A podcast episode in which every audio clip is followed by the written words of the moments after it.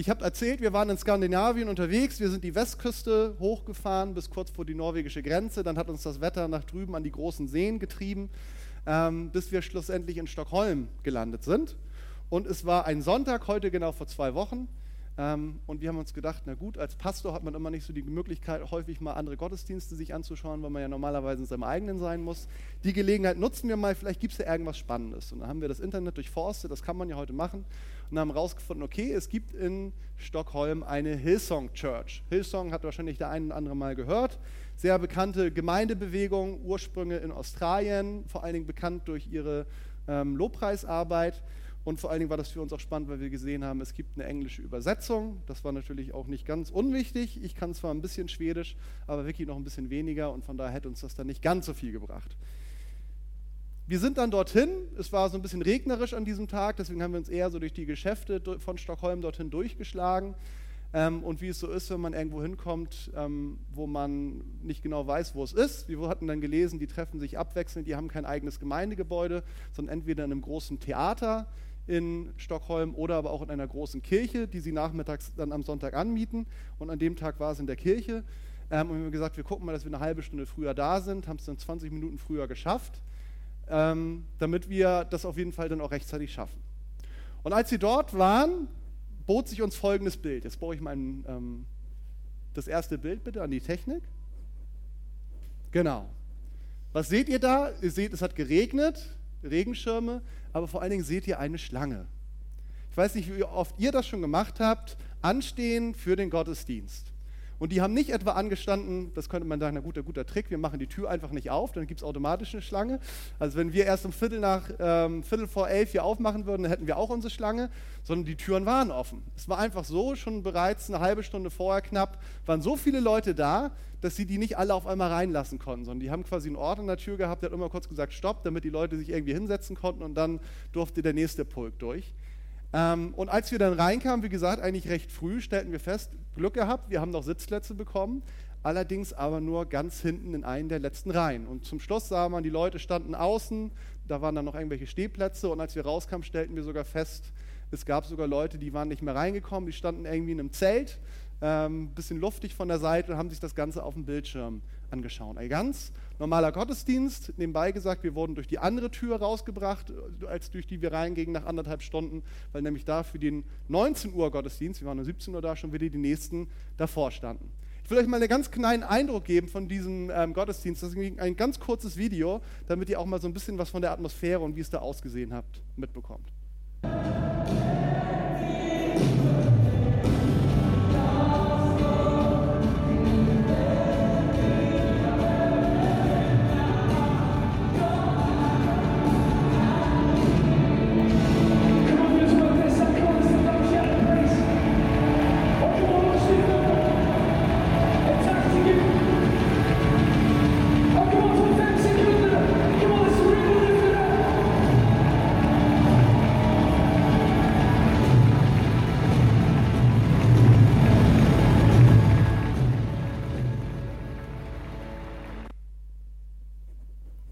Seht eine ganz normale klassische Kirche.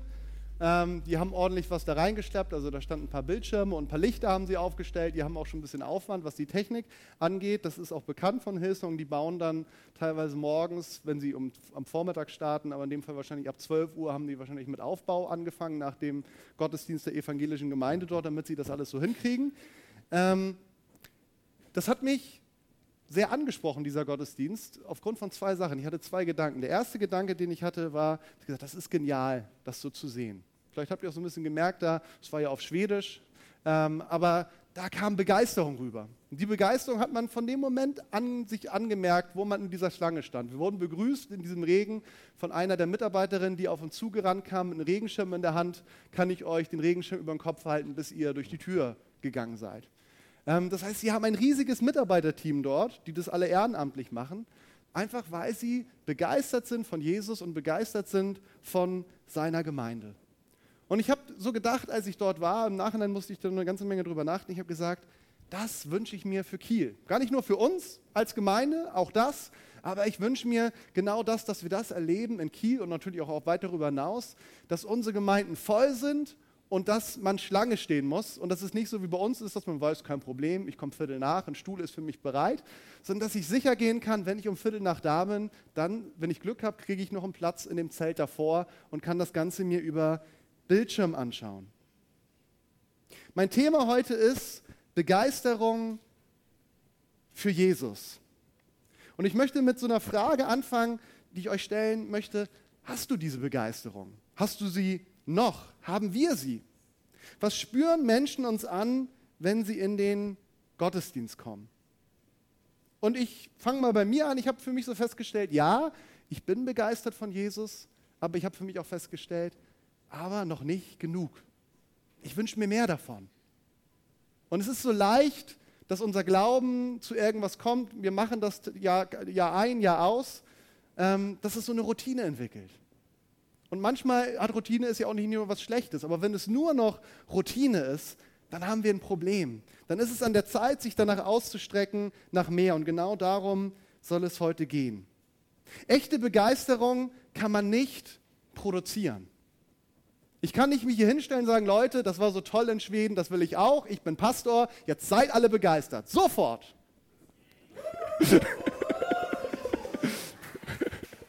Schon mal ein Anfang, ne? Man kann Begeisterung natürlich ein bisschen anfeuern, ganz klar, man kann was dafür tun.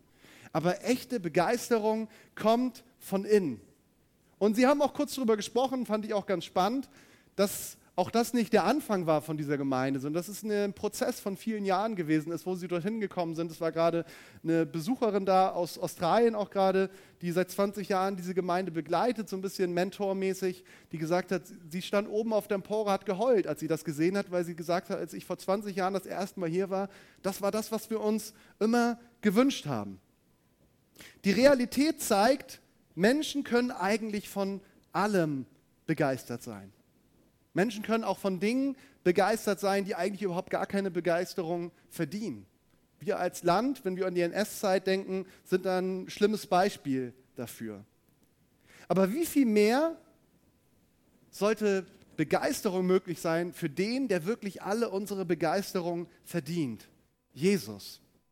Wie werde ich begeistert von einer Person oder von einer Sache? Es ist eigentlich relativ einfach. Es braucht zwei Dinge. Es braucht Investition von Zeit und es braucht Identifizierung.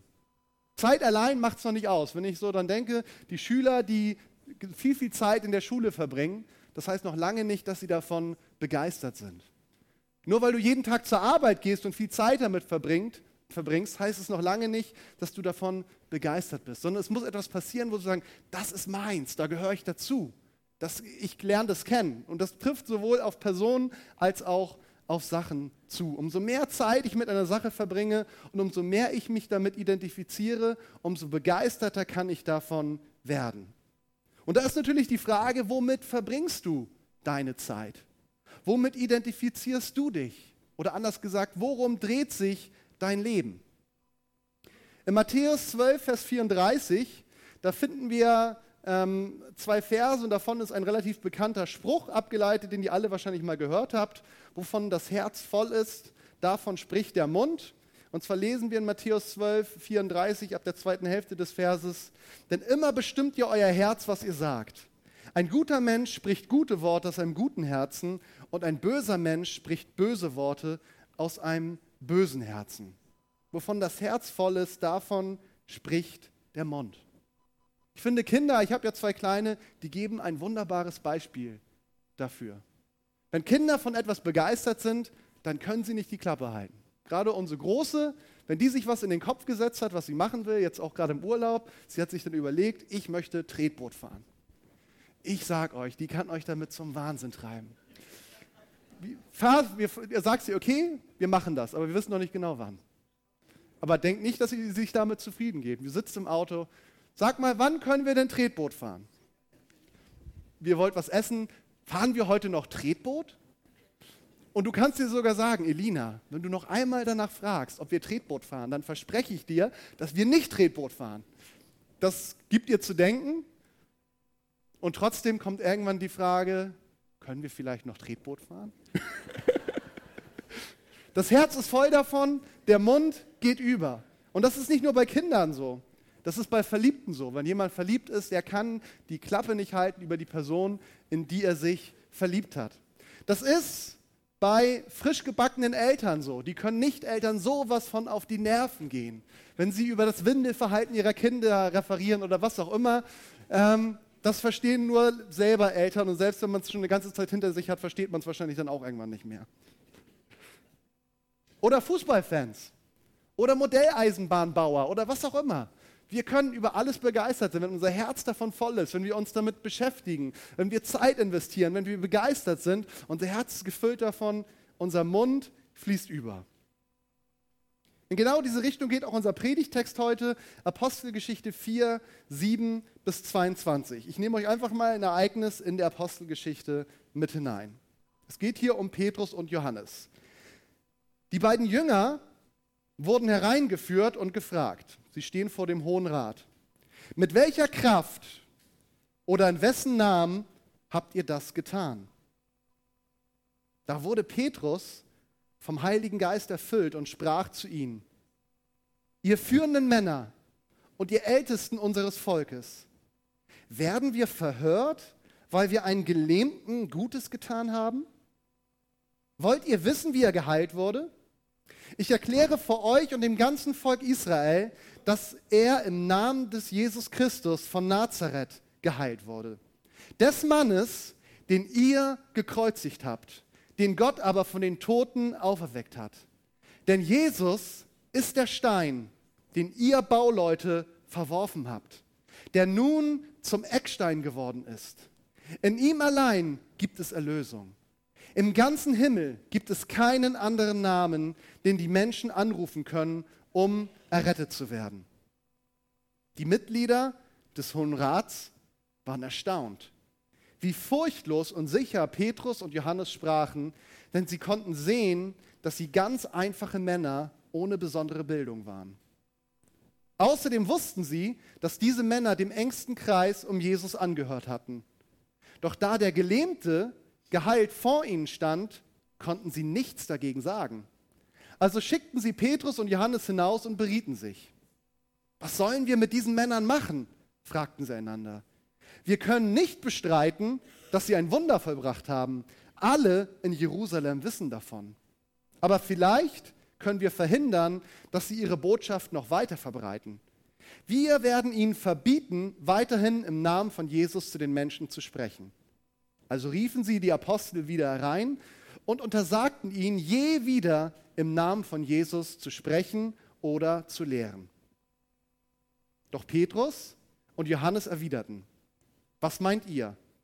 Will Gott, dass wir euch mehr gehorchen als ihm? Wir können nicht aufhören, von dem zu erzählen, was wir gesehen und gehört haben.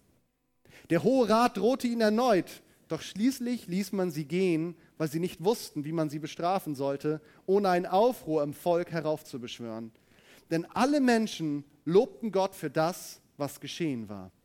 Die Heilung eines Mannes, der über 40 Jahre gelähmt gewesen war. Ich möchte nochmal beten. Jesus, ich danke dir für dein Wort. Ich danke dir, Jesus, dass du hier bist und dass du unsere Herzen entzünden willst mit einer Leidenschaft und Begeisterung für dich, Jesus. Jesus, ich danke dir dafür, dass es nicht trocken und anstrengend und schwierig ist, dir nachzufolgen, sondern es ist ein großes Vorrecht, es ist eine große Freude. Danke für deine Liebe, danke für deine Güte. Danke dafür, dass du unsere Herzen ganz neu heute an diesem Morgen mit Begeisterung für dich entzünden willst, Jesus. Es ist nichts, was wir produzieren können, aber wir können trotzdem etwas dafür tun. Danke, dass du uns zeigen willst, was unsere Aufgabe ist, damit wir näher an dein Herz kommen, damit wir ganz neu mit einer frischen, kraftvollen Liebe für dich entzündet werden. In Jesu Namen. Amen. Ich habe euch ja eben mit hineingenommen in ein Geschehnis in der Apostelgeschichte. Ich möchte nur noch mal kurz aufrollen, Viele von euch kennen wahrscheinlich die Geschichte, was war denn eigentlich davor geschehen, worüber sich dieser Hohe Rat, also so das höchste geistliche, aber auch rechtliche Gremium damals bei dem Judentum so ereifert. Und zwar berichtet uns die Apostelgeschichte, beziehungsweise Lukas, der sie geschrieben hat, folgendes. Petrus und Johannes sind auf dem Weg im, in den Tempel, wie so oft und wie so viele Juden in dieser Zeit. Und zwar gehen sie durch eine ganz bestimmte Tür. Die Pforten des Tempels haben alle eigene Namen und das wird die schöne Pforte genannt. Und an dieser Pforte sitzt ein Mann. Und er sitzt dort, weil er gar nicht anders kann. Er ist nämlich gelähmt. Und was wir auch eben zum Schluss erfahren haben, ganz am Ende dieses Kapitels, er ist von Geburt an gelähmt, erfahren wir vorher, und wir erfahren, er ist 40 Jahre alt. Das heißt, dieser Mann, seit 40 Jahren ist er gelähmt. Wahrscheinlich haben ihn seine Eltern nicht gleich als Baby dorthin gesetzt, aber gehen wir mal davon aus, wahrscheinlich so vielleicht ab 10 hat er sich dort niedergelassen. Seit 30 Jahren sitzt er an dieser schönen Pforte, wo mit großer Wahrscheinlichkeit jeder Einwohner dieser Stadt, zumindest wenn er Jude war, schon mal dran vorbeigegangen ist. Jeder kannte ihn. Jeder hat es mal erlebt, dass er gebettelt hat dort, weil er irgendwie seinen Lebensunterhalt bestreiten musste. Und die meisten haben wahrscheinlich auch irgendwann mal was reingeworfen. Und auch Petrus und Johannes, wir dürfen sehr sicher sein, dass sie ihn nicht zum ersten Mal dort gesehen haben, sind wahrscheinlich schon häufig an ihm vorbeigegangen. Und an diesem Tag ist etwas anderes. Sie merken auf einmal eine Bewegung des Heiligen Geistes in ihrem Herzen und merken, heute geht es nicht darum, dass wir da irgendwas reinwerfen. Heute geht es auch nicht darum, dass wir möglichst versuchen, mit schlechtem Gewissen vorbeizugucken, einfach schnell daran vorbeizugehen, sondern heute ist die Zeit für etwas anderes. Und sie bleiben stehen und gucken ihn an. Und der Gelähmte, er schaut sie auch an, weil er erwartet, so steht es dort, dass sie jetzt was einlegen werfen. Und sie sagen zu ihm, weißt du was? Wir haben kein Silber, wir haben kein Gold, aber wir haben etwas, das können wir dir geben. Und in dem Moment greift Petrus seine Hand und sagt, im Namen Jesu steh auf und geh. Und er zieht ihn hoch. Das kann er tun, weil er einfach in seinem Herzen merkt, der Heilige Geist sagt ihm, jetzt ist die Zeit. Und der Gelähmte, er steht auf und er geht. Und ich weiß nicht, wenn ihr euch mal da hineinversetzt in diesen Mann, der hat in seinem ganzen Leben ist er nicht gegangen. Allein deswegen ist es ja schon ein Wunder, dass er überhaupt gehen kann. Man würde ja sagen, die Muskeln, die Knochen, selbst wenn er jetzt äh, physisch geheilt ist, die müssten sich erstmal entwickeln. Aber es ist so ein Wunder, dass er vollkommen wiederhergestellt ist. Und nicht irgendwie so zahme Versuche macht den ersten Tag, sondern wir lesen, er springt durch den ganzen Tempel und lobt Gott. Und die Leute stehen da so. Ist das nicht der Typ, den ich da 30 Jahre an der Pforte gesehen habe? Viele wahrscheinlich, ist das nicht der Typ, den ich mein ganzes Leben dort an der Pforte gesehen habe? Und jetzt springt er rum? Wie kann das sein? Und allen ist natürlich klar, ein unglaubliches Wunder ist geschehen. Und wir erfahren, Petrus, der war fit, der hatte den Heiligen Geist erlebt zu Pfingsten, der sagt, das ist eine Gelegenheit, die lasse ich mir nicht entgehen. Und er stellt sich an und hin und fängt an zu predigen. Und mit so einem durchschlagenden Erfolg, dass die Bibel uns berichtet, allein nach dieser Predigt, es werden in dieser Zeit meistens nur die Männer gezählt, 5000 Männer bekehren sich. Das ist meine Predigt, oder? Und irgendwann sagt der Hohe Rat, das wird uns jetzt zu bunt, schickt die Tempelwache hin, die äh, nehmen die beiden ähm, in Gewahrsam und über Nacht dürfen sie erstmal in der Ausnüchterungszelle sein. In diesem Abschnitt allein, den ich euch jetzt eben kurz berichtet habe, da merkt man an allen Ecken und Enden Begeisterung. Begeisterung dieses ehemals Gelähmten über seine Heilung, so dass er durch den Tempel springt. Begeisterung der Menge über die Heilung, als sie das sehen. Sie sagen, das ist unglaublich, was hier passiert. Sie geben Gott die Ehre. Begeisterung von Petrus über Jesus in seiner Predigt und diese Begeisterung, die kommt bei den Menschen an. Und Begeisterung der Menge über die Botschaft, die sie hören. Und jetzt kommen wir zu diesem Verhör, was ich euch eben vorgelesen habe von Petrus und Johannes vor dem Hohen Rat. Denn diese Begeisterung, die spüren wir auch in diesem Verhör. Wir dürfen nicht vergessen, das ist nur ganz wenige Monate her, da ist Jesus ans Kreuz genagelt worden. Von genau diesem Hohen Rat, der hat dafür gesorgt, dass das passiert. Und jetzt stehen da diese beiden Männer, die, der Petrus, der Jesus dreimal verleugnet hat, die stehen vor diesem Hohen Rat und die sind nicht bereit, einen Zentimeter zurückzugehen. Die hätten ja auch, soll ich mal sagen können, okay, wir versuchen mal ein bisschen diplomatisch zu sein, ähm, wir können ja trotzdem nachher von Jesus reden, aber sie sind nicht bereit, einen Zentimeter von dem zurückzugehen, von dem, wie sie sagen, was sie gesehen und gehört haben. Und ich stelle mir da die Frage, was ist mit uns Christen in den letzten 2000 Jahren passiert? Wie konnte es so weit kommen, dass die Christen, zumindest meistens in diesem Land, so ein Image haben, das sind die Spaßverderber, das sind die Trauerklöße, bei denen ist nichts los? Wie kann das sein? Weil wenn wir die Bibel aufmachen, in der gesamten Bibel finden wir nicht einen Satz darüber, dass irgendwie die Christen so ein Image gehabt haben könnten. Es ist nicht so, dass die Christen, auch das wird in der Bibel klar, nicht von ihrer Umwelt kritisiert worden wären für verschiedene Sachen, die ihnen nicht passten. Auch das passiert ja gerade. Der Hohe Rat ist jetzt ja nicht begeistert von dem, was da passiert. Aber das, was wir definitiv nicht finden können, ist, dass wir irgendwo sehen können, dass die Christen als Langeweiler verschrien werden, die keine Begeisterung haben. Eher andersrum, für den Hohen Rat war das viel zu viel Begeisterung. Bei ihnen, bei den Christen damals, war immer was los. Die Begeisterung war mit Händen greifbar. Und deshalb war das Ganze ja auch trotz Verfolgungssituation so ansteckend.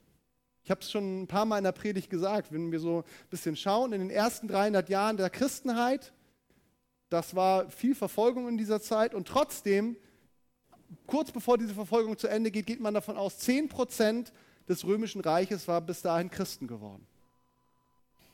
Eine unglaubliche Zahl und das trotz Verfolgung. Lass uns doch noch mal kurz anschauen, was sagt Petrus vor dem Hohen Rat? Apostelgeschichte 4, 8 bis 12. Da wurde Petrus vom Heiligen Geist erfüllt und sprach zu, ihren, zu ihnen, ihr führenden Männer und ihr Ältesten unseres Volkes, also er ist sich durchaus bewusst, er redet hier zu Autoritätspersonen, werden wir verhört, weil wir einen Gelähmten Gutes getan haben? Ist ja schon komisch, oder? Wollt ihr wissen, wie er geheilt wurde? Und jetzt kommt's. Ich erkläre vor euch und dem ganzen Volk Israel, dass er im Namen des Jesus Christus von Nazareth geheilt wurde. Des Mannes, den ihr gekreuzigt habt, den Gott aber von den Toten auferweckt hat. Denn Jesus ist der Stein, den ihr Bauleute verworfen habt, der nun zum Eckstein geworden ist. In ihm allein gibt es Erlösung. Im ganzen Himmel gibt es keinen anderen Namen, den die Menschen anrufen können, um errettet zu werden. In ihm allein ist Erlösung. Ist das nicht eine geniale Botschaft? Im ganzen Himmel gibt es keinen anderen Namen, den die Menschen anrufen könnten, um errettet zu werden. Das sind nicht irgendwelche frommen Floskeln, die Petrus hier loslässt, sondern es kommt aus einer Überzeugung und deswegen muss er das aussprechen. Das ist ihm schon bewusst, dass es eigentlich eine Frechheit ist, was er da sagt der spricht dort zu den Menschen, die Jesus ans Kreuz genagelt haben. Und die sagt, Leute, ihr habt den Messias ans Kreuz genagelt. Ist euch eigentlich bewusst, was ihr da getan habt? Ihr habt den Erlöser ans Kreuz genagelt. Und trotzdem sagt er, ich habe es erlebt. In keinem anderen Namen ist Erlösung. Er ist der Name über alle anderen Namen. Nichts anderes als die Begeisterung über sein Jesus klingt hier bei Petrus durch. Er kann nicht den Mund halten. Und selbst für die versammelte Elite ist klar, diese ungebildeten Fischer, die müssen mit Jesus unterwegs gewesen sein. Es geht gar nicht anders. Das kann gerade nicht von ihnen kommen. Die merken den Einfluss von Jesus. Und Petrus macht ganz klar, als sie und, beratschlagen sich ja, wir werden ja so ein bisschen mit hineingenommen, so was da auch hinter den verschlossenen Türen passiert. Okay, wir können sie nicht bestrafen, dann gibt es Ärger mit dem Volk, aber wir versuchen es hinzukriegen, dass sie zumindest in Zukunft den Mund halten. Und seine Antwort ist, es ist uns unmöglich, von dem, was wir gesehen und gehört haben, nicht zu reden. Es ist uns unmöglich, von dem, was wir gesehen und gehört haben, nicht zu reden. Warum ist ihnen das unmöglich? Und ich bin mir ganz sicher, es geht hier nicht darum, unmöglich, weil sie sonst ein schlechtes Gewissen hätten. Oder unmöglich, weil sie sonst Angst hätten, nicht in den Himmel zu kommen. Oder unmöglich, weil es ihre Pflicht als gute Christen ist, genau das zu sagen. Es ist ihnen unmöglich, ich sage es mal ganz platt, weil sie sonst platzen würden. Wenn sie diese Botschaft nicht rauslassen, dann würden sie, zumindest im übertragenen Sinne, platzen.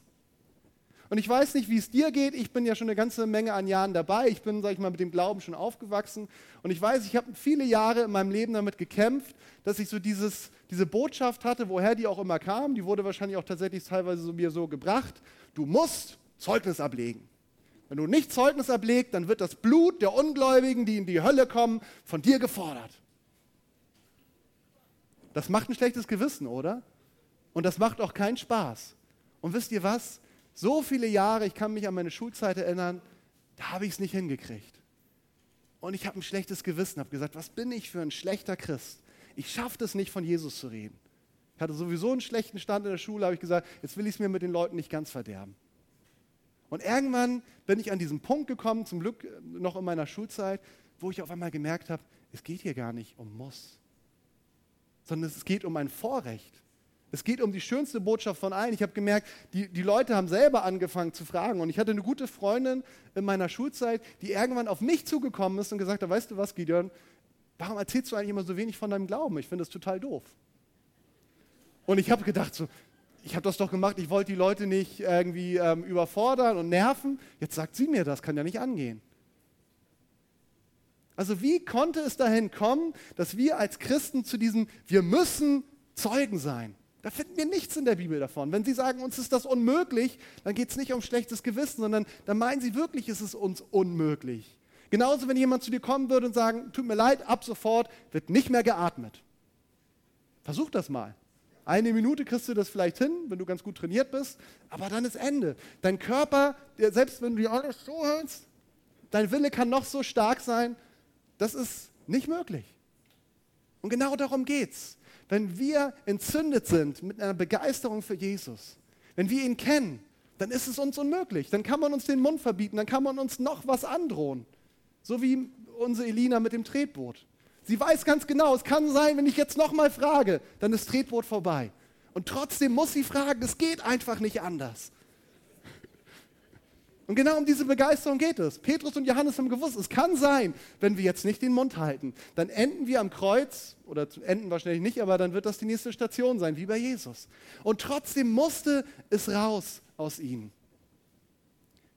Zeugen zu sein, über die beste Botschaft der Welt zu reden, das ist kein Muss, sondern es ist ein unglaubliches Vorrecht, die gute Nachricht weiterzugeben. Und wenn du sagst, tut mir leid, das ist bei mir noch nicht der Fall. Diese Begeisterung, die fehlt mir. Dann ist meine Botschaft heute nicht für dich, reiß dich mal zusammen, geh jetzt raus und leg Zeugnis ab, die Welt geht verloren. Das stimmt alles. Aber das ist nicht der Weg. Sondern der Weg ist, dass wir anfangen, genau diese Begeisterung zu suchen. Nämlich solange wir die nicht haben, wird sich sowieso niemand für unsere Botschaft interessieren.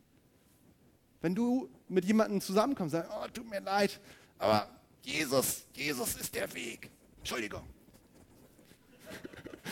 wird dich nicht überzeugen. Meistens überzeugen uns sowieso nicht die Worte in erster Linie. Habt ihr alle auch mal schon mal gehört? Predige immer und wenn es sein muss, auch mit Worten. Die Worte gehören dazu, damit fängt es aber nicht an. Also es ist eine unglaubliche Verdrehtheit, das ist ein unglaubliches Vorrecht, was wir als Kinder Gottes haben, dass es zu einem komischen Pflichtgefühl geworden ist. Ich möchte noch mal kurz sagen, was danach passiert. Petrus und Johannes haben gesagt, ist nicht mit uns, wir können nicht, es ist unmöglich zu schweigen. Und sie gehen zurück zur Gemeinde und sie berichten ihnen von dem, was passiert ist und auch was ihnen angedroht worden ist. Und die Reaktion der Gemeinde ist, sie gehen ins Gebet. Und was ich unglaublich spannend finde, ist, wie sie beten. Ich weiß nicht, wie es euch geht. Für mich wäre das Natürlichste von der Welt, nach so einer Situation ins Gebet zu gehen, macht total Sinn. Und sagen, Herr, du siehst diese Bedrohung, die jetzt da ist für uns als Gemeinde. Wir bitten dich um einen übernatürlichen Schutz. Wir bitten dich, dass du die Pharisäer und Schriftgelehrten ihre Herzen veränderst und was auch immer. So beten sie aber nicht. In keinster Weise. Sondern ihr Gebet ist, sie bitten nicht um Schutz, sondern sie bitten um Freimütigkeit, weiter das Wort Gottes verkündigen und sie beten darum, dass Gott Zeichen und Wunder tut. Das ist gar nicht ihr Fokus, dass sie sagen, wir brauchen jetzt irgendwie Bewahrung und Schutz. Das ist ihnen schon bewusst gewesen, dass sie auch Gottes Schutz brauchen, aber haben gesagt, darum beten wir nicht. Sondern wir beten darum, dass trotz dieser schwierigen Situation, wo man vielleicht auch schlucken muss, dass die Freimütigkeit sogar noch größer wird. Dass Gott weiter Zeichen und Wunder tut, genau wie er es jetzt dort an der schönen Pforte im Tempel getan hat. Und wir sehen, die Gemeinde betet gemeinsam und das, was dort dann auch beschrieben wird, ist unglaublich. Sie beten und dann steht da, sie wurden alle mit Heiligen Geist erfüllt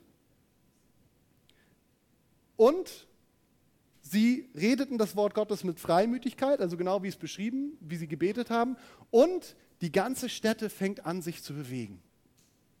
Also stellt euch das mal vor. Wir beten hier zusammen und dann sind wir fertig und auf einmal macht das ganze Gebäude hier, ne? und wir wissen, wir sind hier in keiner Erdbebenregion.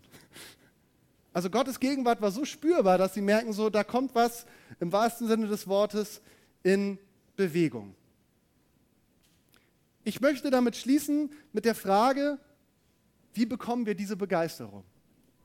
Ich glaube so, ich konnte das hoffentlich heute so verpacken, dass jeder von euch sagt, das wäre schon schick. Ja, wenn wir das hätten, das, das hätte was, oder? Ich glaube, niemand, der sagt, nö, die Begeisterung will ich nicht hier, will ich nicht haben. Gut, kann ja auch zu Konsequenzen führen, aber ich hoffe mal, dass ich die meisten von euch so weit habe, dass ihr sagt, ich wünsche mir auch Schlangen vor der Kirche, sofern ich nicht ganz hinten stehe.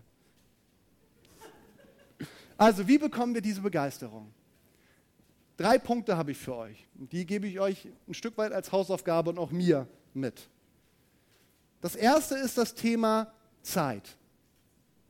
Erstmal die positive Seite von der Zeit. Also beschäftige dich mit der schönsten Person und der schönsten Sache der Welt. Damit meine ich jetzt nicht deinen Ehepartner, das ist Nummer zwei hoffentlich, sondern ich meine Nummer eins, Jesus. Beschäftige dich mit ihm und beschäftige dich mit seinem Wort. Und verbring Zeit mit seiner Gemeinde. Füll dich mit den richtigen Dingen. Es gibt so viele gute Dinge, die wir uns holen können. Es gibt tolle Predigten im Internet und die Zeit heute ist super, was das angeht. Du hast so viel Zugriff auf Dinge. Predigten, tolle Bücher, du kannst Gespräche führen mit Leuten, du kannst eine Kleingruppe besuchen, du kannst in den Gottesdienst gehen. Also die Möglichkeiten sind so unglaublich. Also füll dich mit den guten Dingen dass dein Herz davon voll wird. Und die negative Seite von dem Punkt Zeit ist, überprüfe doch mal, womit verbringst du deine Zeit? Mit welchen Dingen füllst du dich?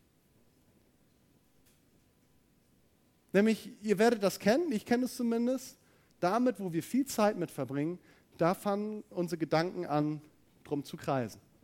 Ich erinnere mich an meine Jugend, da habe ich gerne mal ein Computerspiel gespielt und ich habe gemerkt, dann saß ich teilweise stundenlang davor, auch wenn ich nicht mehr gespielt habe, meine Gedanken gingen die ganze Zeit um dieses Szenario. Der Computer war zwar aus, aber in meinem Kopf ging es immer weiter.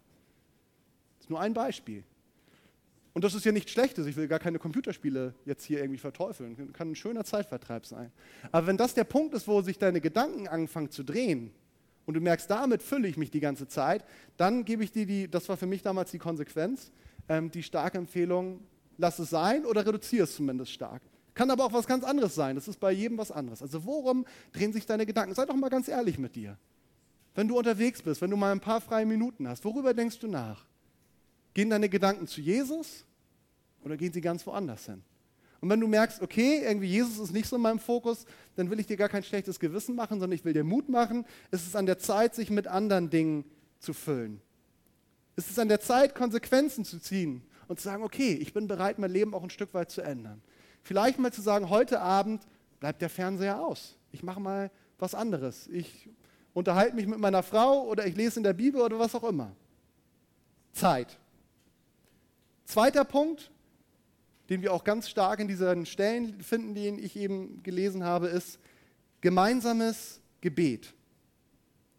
Auch das war für die Christen damals keine Pflichtübung, sondern es war ein Vorrecht und auch eine Notwendigkeit. So wie sie gelebt haben, wussten sie ganz genau, ohne Gebet kommen wir nicht über die Runden. Wir müssen beten. Und ich glaube, wir leben heute in einer Zeit, wo wir immer wieder Zeiten haben, wo man eigentlich sagt, na gut, ich habe mein Leben mir so abgesichert, ich schaffe es vielleicht auch ohne Gebet. Und ihr kennt alle wahrscheinlich auch diese Zeiten, wo es auf einmal Knall auf Fall kommt, wo ich sage, okay, ich muss beten. Ich erinnere mich gut an meine Prüfungszeit, als ich mit meinem Studium fertig war. Ich hatte eine Woche, wo ich jeden Tag lange Prüfungen hatte. Ich sagte, jeder dieser Morgene fing mit einer langen Gebets- und Lobpreiszeit an.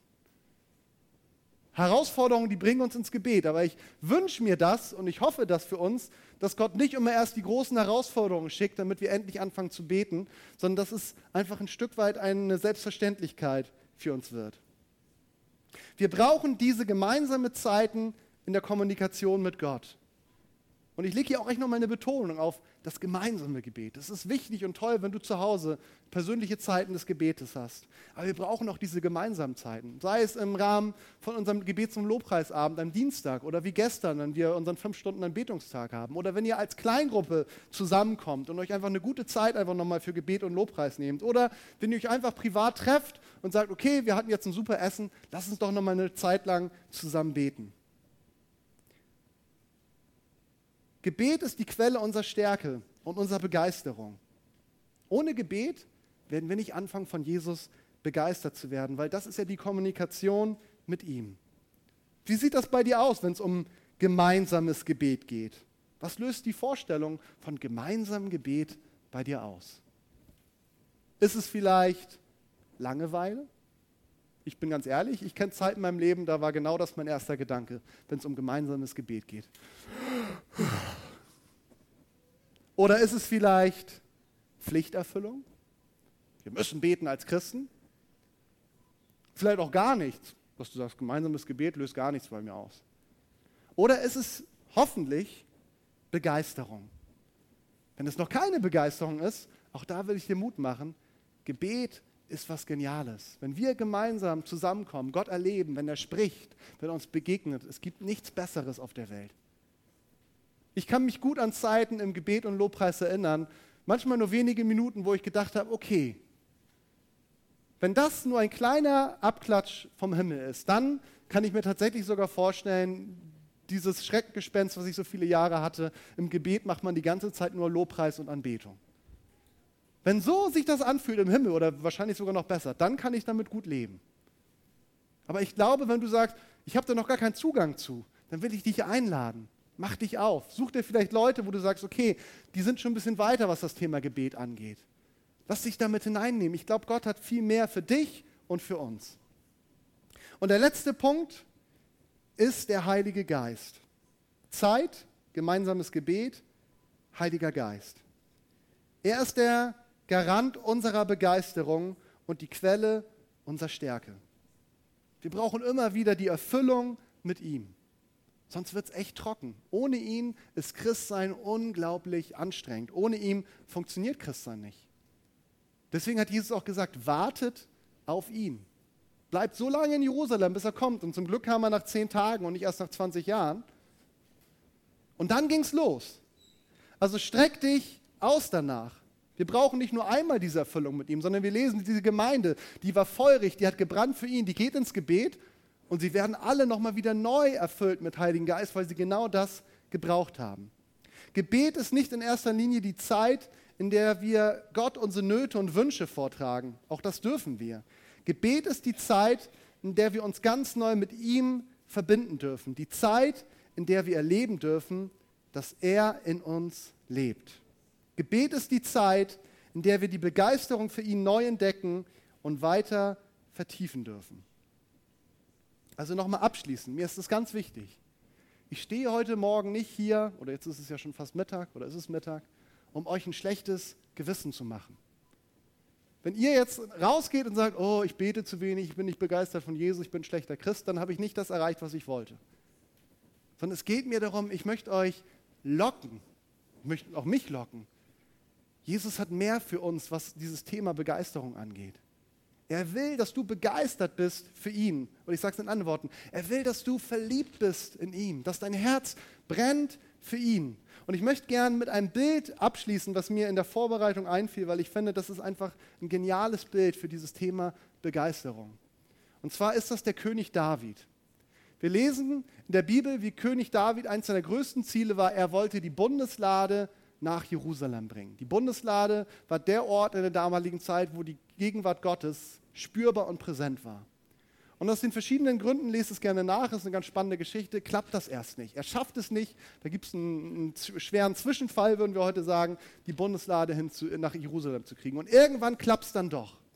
Und es wird uns beschrieben, die Priester tragen diese Bundesladen nach Jerusalem, es ist ein großer Fel ähm, Festzug und der König David, er geht vor der Bundeslade her, aber irgendwann geht er nicht mehr, sondern dort steht die Formulierung, er tanzt mit aller Kraft. Und wir erfahren, als er später nach Hause kommt, da wartet seine Frau auf ihn. die Michael. Und die sagt zu ihm, David, das ging so gar nicht, was du da heute abgezogen hast. Ich habe mich echt geschämt für dich. Du bist König und du tanzt da nackt. Daraus ist dann entwickelt worden, er hat wirklich nackt getanzt, wenn man es genau nachliest. Er hat nicht nackt getanzt, aber das ist so ihre Ironie. Tanzt da nackt vor dem Volk, absolut unwürdig für einen König. Und die Konsequenz für sie ist als Strafe, sie bekommt keine Kinder, lesen wir in der Bibel. Die Frage, die ich mir da stelle, was für eine Herzenshaltung habe ich? Bin ich ein David?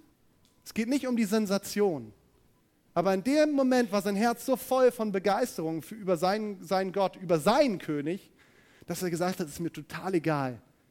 Ich habe nicht meine königlichen Kleider an, es wird beschrieben, wenn man es genau liest, er hat einfach die Gewänder an, die die Leviten, also die Tempeldiener angehabt haben. Und es ist mir egal meiner Würde, ich tanze hier mit aller Kraft, weil ich bin so begeistert, dass endlich die Gegenwart Gottes in diese Stadt hineinkommt. Oder bist du eher wie seine Frau, die oben auf dem Balkon steht und sagt, wie lächerlich. Also das ist echt unwürdig. Das geht so gar nicht. Und ich weiß, und mir ist es geht gar nicht darum, dass wir alle jetzt auf die gleiche Art und begeistert sind. Die einen, die lieben das zu tanzen, das ist schön. Und du sagst vielleicht, ich stelle mir den Himmel auch nicht so vor, dass ich die ganze Zeit da vor Jesus tanzen werde. Das bereitet mir eher Pein. Aber andere finden das total schön. Aber es geht um das, was innerlich mit mir passiert. Und dass ich ein Stück weit auch das so stehen lassen kann, wenn andere Leute andere Art haben, ihre Begeisterung auszudrücken, dass ich sage, super, es gibt ja so die Norddeutschen, die implodieren eher, als dass sie explodieren. Das ist vollkommen in Ordnung. Aber auch wenn du implodierst, dann merkt man, wie so der Rauch aus deinen Ohren raussteigt und die Funken aus deinen Augen rauskommen. Das ist vollkommen in Ordnung. Ich, es geht nicht darum, um einen bestimmten Stil. So müssen wir Lobpreis machen, so müssen wir begeistert sein. Das hat mit man kann total hier rumwirbeln und im Endeffekt ist da gar nichts dahinter. Man kann aber auch rumwirbeln und da ist total was dahinter. Aber es geht mir darum, was passiert in deinem Herzen. Und ich glaube, da möchte Jesus dich neu entfachen. Und ich will jetzt zum Ende kommen.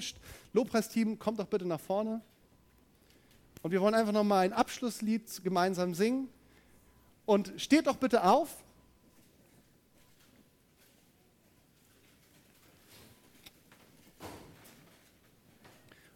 Und wenn du sagst, ich wünsche mir das, ich wünsche mir diese Begeisterung, was es auch immer dann in der Konsequenz bedeutet, aber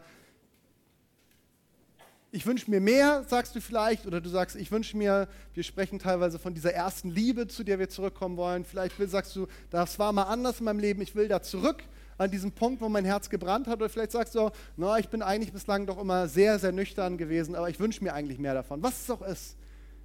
Nimm dir doch die Zeit und komm zu Jesus und sag, Jesus, ich will mehr von dir. Und mach das doch vor ihm fest, dass du sagst, ja, ich will diese Zeit investieren. Da sind Dinge, die will ich mehr tun und da sind Dinge, die will ich weniger tun oder vielleicht lassen. Dass du sagst, ich will, auch wenn ich vielleicht gar keinen Zugang bislang dazu habe, mich danach ausstrecken, mehr in diese Zeiten des gemeinsamen Gebetes hineinzukommen. Und dass du sagst, ja, ich wünsche mir mehr und neu die Erfüllung mit dem Heiligen Geist. Nimm dir einfach jetzt eine Zeit, wo du das einfach mit Jesus ganz persönlich festmachst. Ich möchte einfach beten, dann singen wir noch ein gemeinsames Lied und dann ist die Zeit dafür, dass du genau das tun kannst. Jesus, ich danke dir für dein Wort. Ich danke dir dafür, dass wir dieses geniale Buch Apostelgeschichte haben.